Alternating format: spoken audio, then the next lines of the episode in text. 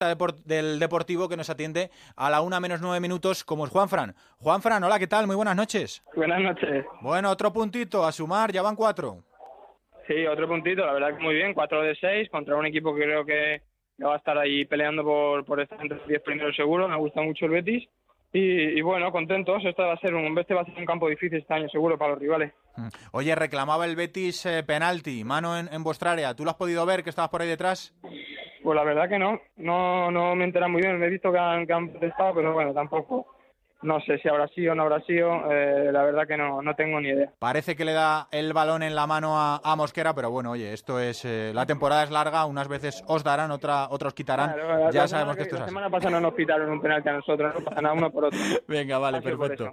Oye, Juanfran, eh, el Deportivo se tiene que recomponer sin, eh, sin su líder en el campo, sin Lucas Pérez, eh, que se va al Arsenal.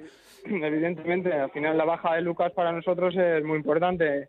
Ahí tenemos a Florín que creo que, nos va a dar mucho. Ahora seguro que el club en estos días fichará alguno, pero bueno, creo que hay buenos jugadores que han venido como Borja y Marlos que creo que van a sorprender este año en primera. ¿Se ha despedido ya de vosotros, eh, Lucas? ¿Qué os ha dicho? Porque para él es una ilusión tremenda ir al Arsenal.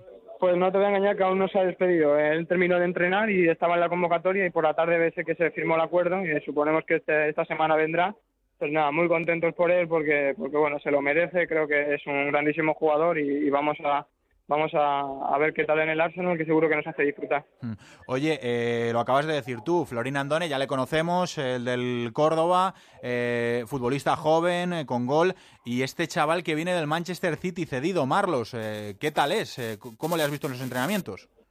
Muy bien, la verdad que tengo, tengo mucha expectativa por él porque le hemos visto los entrenamientos muy rápido, muy ágil yo creo que, en un partido como el de hoy nos hubiera dado mucho, la entrada de Borja ya nos ha dado mucho, pero Marlos este es rápido, es eléctrico y creo que, nos va a dar muchísimo.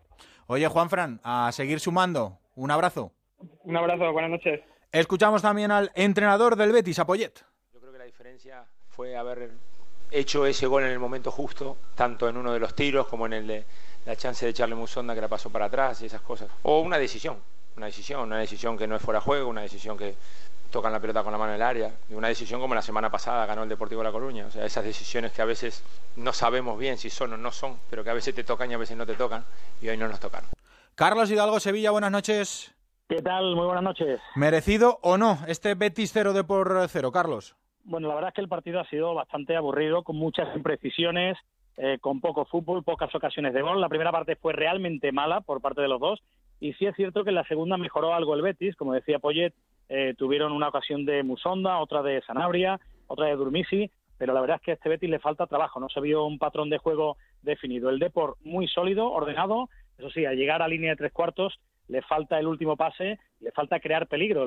Está notando y va a notar demasiado que no está Lucas. Vamos a ver cómo solventa esa baja el equipo gallego. Gracias, Carlos. Adiós.